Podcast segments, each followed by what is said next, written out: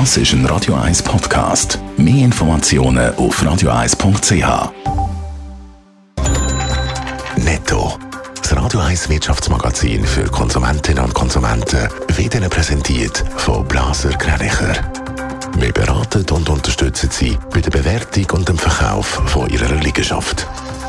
blasergreinicher.ch Dave Burkhardt. Die Schweizer Börse dürfte heute positiv in den Handelstag starten. Laut den vorbörslichen Daten von Julius Bär startet der SMI bei 11.311 Punkten. Das ist ein halbes Prozent höher als noch bei Börsenschluss gestern. 19 von 20 SMI-Aktien sind ebenfalls im Plus. Der beste Start für die Stud Cash Holcim mit einem Plus von 1,5 Prozent. Der Detailhändler Denner verzeichnet ein leichtes Minus beim Nettoumsatz. Unterm Strich ist der Nettoumsatz 2022 bei 3,7 Milliarden Franken gelegen. Im Jahr vorher sind es 3,8 Milliarden gewesen. Allerdings sei Denner auch im letzten Jahr stärker gewachsen als der Wert, heisst es in der Denner Mitteilung. Der Verbindungstechnik-Spezialist Huber und Sunder macht im letzten Jahr einen Umsatzrekord. Mit 955 Millionen Franken liegt fast 11 Prozent höher als im Vorjahr und damit so hoch wie noch gar nie. Beim Bestellungseingang resultiert allerdings ein Minus von 2 Prozent.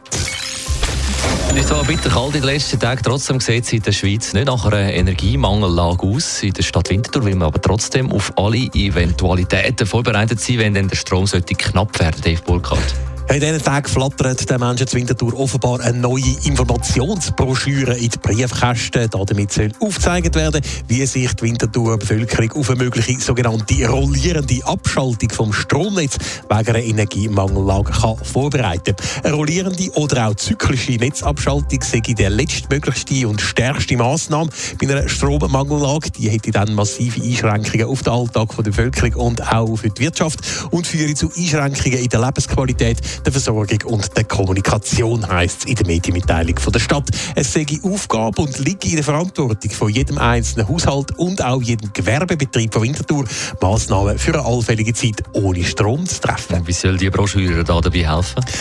Mit dieser Broschüre will die Stadt äh, offenbar die Bevölkerung, aber auch das Gewerbe vorzeitig sensibilisieren und auch informieren, bevor es überhaupt zu einer Stromknappheit kommt. Laut Mitteilung hilft die Broschüre beim Wissensaufbau und beantwortet auch die wichtigsten Fragen zu einer zyklischen Netzabschaltung. Es wird auch über Vorbereitungsmaßnahmen und Verhaltensregeln informiert. Es gibt nützliche Links oder auch die Info, wo sich die Notfalltreffpunkte in der Stadt Winterthur befinden.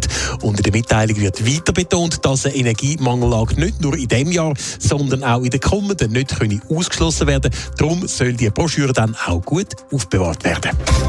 Netto. Das Radio 1 Wirtschaftsmagazin für Konsumentinnen und Konsumenten.